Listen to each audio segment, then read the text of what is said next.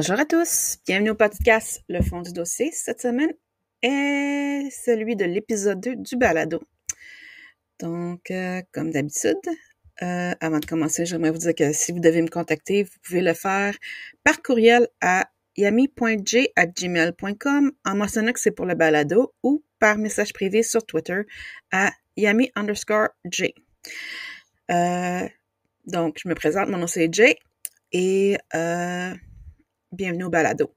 Euh, encore là, si vous avez, comme je l'ai mentionné un petit peu plus tôt, si vous avez des, euh, des questions sur le contenu de l'épisode, vous voulez partager vos histoires de crimes, euh, vous pouvez le faire en me contactant par courriel ou sur message privé sur Twitter. Donc, aujourd'hui, l'épisode est pour l'affaire Valérie Leblanc.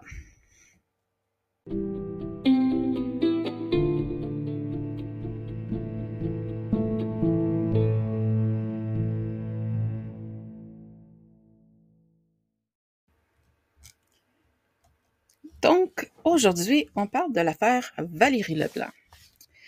Encore une fois, c'est un dossier qui euh, vient de mon coin de pays. Donc, euh, c'est ça. Euh, c'est un, c'est une affaire qui date du 23 août 2011. Euh, encore une fois, c'est dans le secteur de Hull, derrière le cégep de l'Outaouais Campus Gabriel Roy. La victime, c'est Valérie Leblanc, une jeune femme de 18 ans qui a été euh, assassinée. Euh, en fait, son corps a été retrouvé mutilé et brûlé. Donc, le dossier est toujours non résolu. Euh, et le corps de Valérie a été retrouvé dans le parc de la Gatineau, juste derrière le cégep de l'Outaouais. C'est un, autre dossier qui, qui fait toujours parler dans la région. Puis on est toujours sans coupable. Donc, petit résumé. Gatineau, 23 août 2011, Valérie Leblanc, 18 ans, a été retrouvée derrière le cégep de l'Utah aux abords du parc de la Gatineau par quatre jeunes, par quatre étudiants. Son corps a été mutilé et brûlé. Son décès est attribué à un traumatisme crânien. Il y a deux enquêtes qui s'ouvrent euh, parallèles euh, parallèles une à l'autre. Une pour trouver son assassin, évidemment, et une pour outrage au cadavre, car les quatre jeunes auraient contaminé la scène du crime. Donc, juste pour vous faire un petit contexte. Euh, le 23 août 2011, à cette époque-là, c'est la première semaine, euh, c'est la rentrée scolaire pour les cégepiens. Donc, souvent, les, euh, les profs vont pas prendre tout leur temps alloué pour leur cours. Ce qui veut dire que souvent, euh, au lieu d'un cours qui va durer trois heures, le cours va durer une heure. Parce que euh, le prof, ce qu'il va faire, c'est qu'il va, euh, en fait, va fournir le curriculum du cours, de qu'est-ce qu'ils vont faire pendant la session. Il va expliquer un peu, un peu les sujets, puis après ça, il laisse, il va souvent demander aux étudiants, est-ce que vous avez des questions et tout ça. Puis évidemment, il va dire, ben si vous avez des questions entre euh, durant l'année, tout ça, vous pouvez me rencontrer ou vous pouvez me m'envoyer un courriel. Donc, souvent, les cours ne durent pas toute l'heure. Ce matin-là, Valérie puis un de ses, un de ses amis, Oli, prennent l'autobus, s'en viennent au cégep de et ils vont dans leur premier cours de 8 heures. Et entre-temps, le cours finit plus tôt, donc ils vont, euh, ils se promènent un peu, euh, puis c'est la même chose vers l'heure du dîner. Autour de l'heure du dîner, Valérie et son copain de l'époque euh, vont dîner ensemble et ça a été mentionné par sa mère, Madame Julie Charon, puis par plusieurs amis que Valérie avait l'intention de mettre fin à sa relation avec son copain cette journée-là. Et ce qui s'est passé. Euh, en fait, c'est lui qui a, décidé euh, de la laisser, mais c'était quand même de commun accord. Elle, elle repart. Quelques amis la revoient autour un petit peu plus tard, mais par après, plus de nouvelles d'elle. Donc, vers 13 heures, il y a quatre étudiants qui sont, qui sont en train de se promener en arrière du campus qui trouvent le corps de Valérie. Les quatre étudiants ont pris le corps de la victime pour un mannequin au début, pour les étudiants de technique policière. Puis, c'est juste un petit peu plus tard, après qu'un se rend compte, une, de, ce groupe-là se rend compte que c'est pas un mannequin, que c'est un corps, un cadavre, qui appelle la police. C'est vers c'est en, vérité, là, c'est vers 15 heures. C'est deux heures plus tard qu'il appelle la police. C'est vraiment plus que deux heures plus tard qu'il appelle la police. C'est autour de, autour de 15 heures. Vers la fin de la journée, la famille immédiate de la victime est avisée de la découverte du corps. C'est genre très tard dans la, soirée. Euh, durant la journée, avant qu'elle disparaisse, Valérie avait appelé son père, euh, Sylvain Leblanc, pour lui demander qui vienne la chercher. Il dit, son père lui a dit, ah, laisse-moi une heure. Je vais aller après ça, je vais aller chercher pour qu'il puisse dormir un petit peu parce qu'il avait eu euh, une soirée pas mal occupée la veille. Puis sa mère, durant la journée, avait, Madame Julie Charan avait reçu un appel de, quelqu'un de la ville de, Hall pour lui dire on a retrouvé le, sac de votre fille, on l'a on a amené son sac au dépanneur. Mais ça, Valérie jamais allée chercher son sac. Donc, c'est ça. Euh, juste vous dire, Valérie euh, puis ses amis sont un peu sont un peu des un groupe de, jeunes marginaux. Ils aiment pas mal euh, à l'époque, ils aiment beaucoup les mangas, ils aiment la musique heavy metal. Ils ont des goûts un petit peu plus marginaux que la plupart des jeunes à cette époque-là. Donc, tu sais, elle avait un, un petit groupe d'amis, mais c'était des gens qui se tenaient beaucoup ensemble. Euh, donc, autour du le lendemain, il y a une vigile qui a lieu autour proche de, du lieu des meurtres, du meurtre. Sa grand-mère, Guette Leblanc, lui rend hommage durant cette journée-là. Puis, juste mentionner que Mme Guette Leblanc a, a été la, la, la figure de la figure publique de la famille pour les médias. C'était toujours, c'était toujours à elle que les gens allaient voir s'ils voulaient avoir des nouvelles pour euh, Valérie ou vice-versa. Puis ça a toujours été, depuis le, mort de, sa petite fille, c'est toujours, c'est toujours été son, euh, son, son grand rêve de savoir que, de trouver, de savoir c'est qui qui a fait ça. Puis en même temps, ses amis euh, ont fait une vidéo en l'honneur de Valérie pour le donner à sa mère. Donc, le 31 août, c'est le funérailles de Valérie à la cathédrale Saint-Joseph. Euh, selon des, des certains proches, il y a une, une, certaine tension entre les amis de Valérie et sa famille. Évidemment, on, sais, c'est un peu, c'est un peu normal parce que, un, l'ex de, Valérie se retrouve dans ce groupe-là. Euh, deux, tu sais, il faut, faut penser que certains, ils étaient pas sûrs si l'ex de Valérie était le meurtrier à l'époque. Donc, c'est sûr qu'il y avait une certaine tension entre eux autres, puis ils savaient, ils disent, est-ce que c'est lui le coupable ou non? Évidemment, l'enquête montre que c'était pas lui. Puis aussi le fait que certaines personnes... Il faut dire aussi que beaucoup de gens n'ont pas la même manière de, de réagir lors d'un deuil. Donc, il y a, eu peut-être certaines réactions qui, euh, qui étaient peut-être vues comme inappropriées. Donc, entre-temps, il y a quand même des... Après le 31, il y a eu quelques quelques activités pour euh, honorer Valérie. Et en octobre 2011, la police de Gatineau annonce le portrait robot et la récompense de 10 000 dollars offert par Jeunesse au Soleil en lien avec l'affaire. Euh, selon les proches de la victime, le portrait robot est trop générique. Lors de la diffusion du portrait robot, la mère de Valérie, Madame, Madame lance un cri du cœur pour retrouver ce témoin important. Parce que le portrait robot, c'est pas le portrait selon, faut toujours le dire, c'est toujours le portrait robot d'un témoin important. Donc, juste pour vous dire que la ville de la, police de Gatineau a encore sur leur site web le, euh, portrait robot avec les renseignements et la, la récompense offerte euh, pour retrouver Valérie. Par contre, le, la récompense est échu. Parce que ça l'expirait l'année passée, le 23 août. Donc, pour le porte-robot, je pense que je vais vous le lire, ça va être peut-être plus facile. Donc, la description qu'on a, c'est homme blanc, âgé de 20 à 35 ans, plus ou moins 1,78 à 1,83 mètres, donc 5 pieds 10 à 6 pieds, 90 kilos et plus, 200 livres et plus, francophone sans accent. Costaud naturel sans toutefois être obèse. Petit ventre, grosses mains, allure négligée. Teint légèrement olive comme une personne qui n'est pas en santé. n'avait ni barbe ni moustache lorsqu'il aperçut le 23 août. Cheveux foncés, probablement courts, présomption puisqu'il portait une casquette, regard qualifié d'intimidant et inquiétant par les témoins. Vélo de montagne noir ayant de gros pneus de montagne ou hybride, guidon droit. Donc,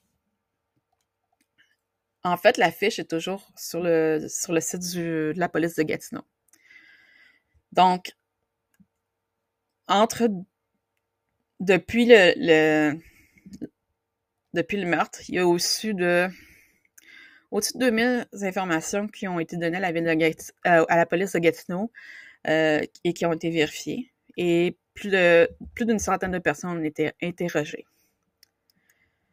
Euh, en 2016, c'est la grand-mère de Valérie Leblanc, Huguette Leblanc, et décède. C'est comme je vous l'ai mentionné, c'est elle que les médias allaient voir lorsqu'ils voulaient avoir des nouvelles. Puis c'est souvent elle qui, qui parlait au nom de la famille. Malheureusement, elle n'aura jamais la chance de, de savoir c'est qui qui, qui a assassiné sa petite fille. Au mois de juin 2016, le 1er juin en fait, euh, l'épisode de Poirier Enquête est, diffusé sur Historia. Euh, Claude Poirier, qui est un journaliste criminel, un journaliste au niveau de tout ce qui est affaires criminelles et tout ça, très connu au Québec, euh, fait avec Historia une série d'épisodes euh, consacrés à des enquêtes non résolues au Québec. Le premier épisode de la première saison tombe à être l'épisode sur Valérie, Poix, euh, Valérie Leblanc. Euh, donc, ça donne une chance un peu à, au dossier à être relancé. Donc, c'est ça. Au moins, quelques années plus tard, en 2021, le 23 août 2021, soit dix ans après le meurtre de Valérie, le, la SPVG déploie un poste de commandement au cégep de proche de l'endroit où le corps de Valérie a été retrouvé pour avoir l'occasion de pouvoir euh, de pouvoir relancer l'enquête de nouveau. Donc, comme je l'ai mentionné, il y a comme deux enquêtes qui se sont ouvertes. Une qui a duré moins longtemps, évidemment, puis l'autre qui est toujours en cours. Euh, la première enquête, celle, qui est terminée des deux, c'est l'enquête outrage au cadavre. Euh, comme je l'ai mentionné, les, les quatre étudiants ayant découvert le, corps de Valérie auraient cru au départ que c'était un mannequin utilisé pour le cours de technique policière, parce que le cégep de l'Outaouais offre le cours de la technique policière. Euh, en fait, ce qu'ils pensaient, c'est que c'était un mannequin euh, pour un cours de technique d'enquête et que, euh, en fait, parce que ce qui est arrivé, c'est que proche du corps de Valérie, ils ont trouvé, il y avait une affiche avec le chiffre 8 euh, à côté de où, où, était le corps. Donc, ils ont dit, ah, ben, tiens, c'est peut-être la scène de crime numéro 8 du cours. C'est pour ça que ça a pris du temps avant que euh, qu'ils disent finalement, ben, c'est pas un mannequin, c'est un cadavre. Parce qu'ils sont retournés plusieurs fois sur la scène de crime. Certains auraient touché le, corps de la victime. Donc, en fait, ce qui est arrivé, c'est qu'ils ont contaminé la scène de crime. Ce qui est un, ce qui est un big no-no. ce qu'on dit, c'est big no-no dans, dans ce cas-ci. Euh, puis aussi le fait que dès le lendemain du meurtre, il y a deux des jeunes qui auraient trouvé le corps de Valérie aurait donné des entrevues décrivant comment était le corps lorsqu'ils l'ont découvert et ceux qui ont, qui ont cru que c'était un mannequin au début. Euh, les deux jeunes, l'un des jeunes décrit comment ça sentait, comment il décrit carrément comment avait l'air le cadavre quand ils l'ont découvert. L'autre maçonne qu'ils l'ont touché pour vérifier si c'était du plastique. Euh, tu sais, ils l'auraient déplacé aussi. Donc, ils ont vraiment contaminé euh, la scène de crime. En fait, il y a eu une enquête. L'enquête a mené qu'il y a quand même eu des accusations à l'origine pour outrage à un cadavre et entrave au, travail des policiers. Ça a été déposé, mais il n'y a pas eu de procès, aucune condamnation parce que, euh, en fait, c'est parce que c'est pas, c'était, il y avait aucune intention de faire du mal dans ce qu'ils ont fait, parce que ça leur a pris du temps à réaliser que c'était un, un, cadavre qui avait devant eux et non un mannequin, c'était pas fait par malice. C'était fait, je dirais, plutôt par ignorance. Et aussi, il y le fait que des fois, le cerveau humain est fait d'une telle manière que les gens, des fois, veulent pas croire à ce qu'ils voient devant, eux. ils vont se trouver des excuses, comme évidemment, tu sais, comme justement avec cet exemple-là, oh mon Dieu, c'est un... ils veulent pas croire que c'est un cadavre, c'est un mannequin. Dans leur tête, c'est un mannequin, mannequin, jusqu'à ce qu'ils doivent réaliser que, oh, c'est vraiment un cadavre. C'est pour ça que ça leur a pris du temps à ces jeunes-là d'appeler la police pour, pour qu'ils viennent vraiment voir que c'est un, c'était vraiment un cadavre, de voir que c'était un meurtre et tout ça. Donc, c'est pour ça que ça leur a pris du temps. Parce qu'ils ont vraiment cru pendant longtemps que c'était un mannequin. Donc, l'enquête pour outrage au cadavre puis entrave au travail des policiers, il y avait des accusations qui ont été déposées, mais ça, il n'y a rien qui s'est poursuivi après ça. Il n'y a eu aucun procès, aucune condamnation pour ça. Évidemment, l'enquête homicide est toujours ouverte. Est toujours ouverte. Euh, le dossier est toujours actif. Euh, plusieurs pistes ont été vérifiées lors de l'enquête. Euh, évidemment, lors d'une enquête policière, ils vont aller autour des proches de, la victime. Dans, ce cas-ci, vérifié euh, les membres de la famille. Le père de Valérie, l'ex-copain de Valérie. les, deux ont été, les deux ont été écartés de la, liste des suspects. Sylvain Leblanc, euh, lorsqu'il a parlé à Claude Poirier pour son émission, affirme qu'il s'est vraiment jamais senti comme un suspect lorsque les enquêteurs de la SPVG l'ont interrogé car ils faisaient leur job. Euh, donc, tu sais, il comprenait, puis lui, il a toujours collaboré. Donc, tu sais, il était pas suspect, mais tu sais, pour lui, il disait, ah, mais c'est normal parce que c'est dans leur procédure. Puis pour l'ex-copain de Valérie, euh, il y avait un alibi. Donc, il était probablement qu'il y a des gens qui l'ont vu durant euh, le reste de la journée dans, à, ses cours et tout ça. Donc, c'est sûr qu'ils l'ont écarté. Faut aussi dire qu'il y a une autre piste qu'ils ont vérifié qui, à, qui à l'époque, euh, il y avait une série de tentatives d'enlèvement dans la région. Donc, sais, on vérifie évidemment, est-ce que ça, ça avait par rapport à, ces tentatives d'enlèvement-là. Encore une fois, là, la piste a complètement été écartée. Il y a aussi le meurtre d'une autre personne qui s'est passé dans la région. La fille, elle avait à peu près le même âge que Valérie. Euh, le nom m'échappe, malheureusement. Euh, cette piste-là aussi, elle a été écartée. Puis, euh, un autre fait, ils ont vérifié aussi la piste d'un employé. Un employé du cégep ayant des problèmes de santé mentale. Et encore une fois, la, la piste a été écartée parce que la personne était à ce temps-là à l'hôpital. Donc, lui, avait un alibi. Donc, beaucoup de pistes ont été écartées entre-temps, avec le temps. Euh, donc, il y a aussi la, euh, la SPVG avait demandé de l'aide un peu de la, Sûreté du Québec pour fournir des expertises, mais c'est toujours la SPVG qui a l'enquête entre les mains. Le, dossier est toujours actif. Donc, une chose qui est intéressante, c'est que durant les entrevues, euh, que ce soit avec, d'autres podcasts ou avec le journal Le Droit, euh, il y a certaines personnes qui mentionnent que comme que la Sûreté du Québec, aurait dû prendre le dossier en main. Quand je mentionne lors d'une entrevue avec le journal Le Droit en 2011, le sénateur Pierre-Hugues Boisvenu le dit haut et fort, la Sûreté du Québec aurait dû prendre l'enquête en main. Euh, je pense que pour un, autre podcast, pour celui de synthèse, euh, le journaliste d'enquête, Félix Seguin, mentionne la même chose. Puis tous les deux s'accordent pour dire qu'il y a toujours une chasse gardée entre les corps policiers lorsque ça vient du Québec. Euh, qu'il n'y a pas un a pas partage, il n'y a, pas une il y a pas une comment dire, il y a pas une aide entre les, les corps policiers. Parce qu'ailleurs au pays, cette culture-là n'existe pas. C'est juste au Québec, on dirait. Donc, la question qui se pose, c'est comment ça se fait, comment se fait-il que le meurtrier court toujours? Parce que je suis presque sûre qu'il court toujours, qu'il est toujours il est vraiment, est encore en liberté. Pourquoi il n'y a pas personne, ceux qui ont les renseignements, pourquoi ils disent pas?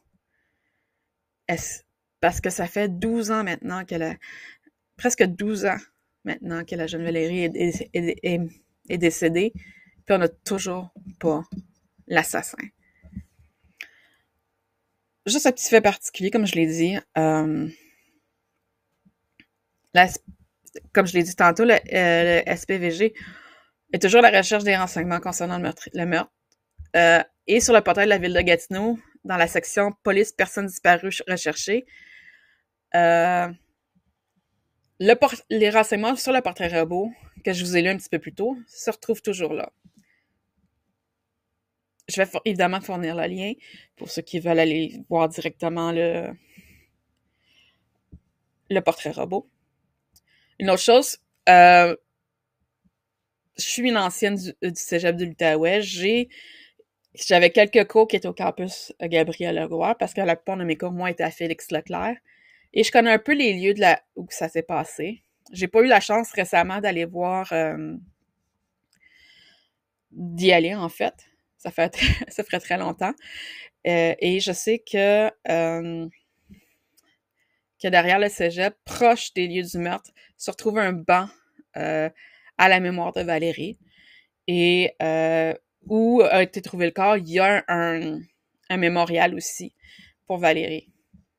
Euh, comme je l'ai mentionné, je viens du, euh, du coin, donc euh, c'est encore une fois une affaire qui m'a un peu touchée. Donc, si vous voulez en savoir un petit peu plus, euh, vu que c'est une affaire un petit peu plus récente, il se trouve qu'il y a beaucoup plus de, de, de, soit de vidéos ou de balados qui parlent du sujet. Comme je l'ai mentionné, euh, il y a l'émission Poirier Enquête qui a été diffusée le 1er juin 2016 sur Historia. L'épisode est, disponible sur YouTube. C'est un épisode à peu près d'une peu près d'une vingtaine de minutes. C'est il y a rien de nouveau. Beaucoup ce que je viens de mentionner dans, que j'ai mentionné dans le balado se retrouve aussi sur le sur euh, dans l'épisode. Mais ce qui est intéressant, c'est que vous pouvez, vous voyez les membres de la famille de Valérie et des amis de Valérie aussi dans, le, dans la vidéo. Cube Radio a aussi fait un balado sur le sujet en octobre 2018 avec le balado Synthèse. La saison 1 est consacrée à, justement à Valérie.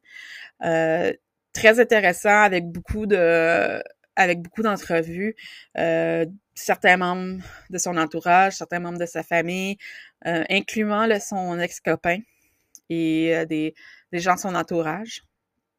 Et il y a aussi le, podcast Crime de Bin. L'épisode 52 est justement aussi consacré à Valérie. Donc, si vous voulez en, savoir un petit peu plus, je vous invite à, aller voir et aller écouter ces, aller voir l'épisode et à, aller écouter les balados. Donc, ça va être tout pour aujourd'hui. J'espère que vous avez apprécié. Euh, je sais que j'ai fait un peu un changement un petit peu au niveau de mon style, donc j'aimerais savoir votre opinion euh, sur euh, ce que vous en pensez. Et sur ça, je vous laisse ici.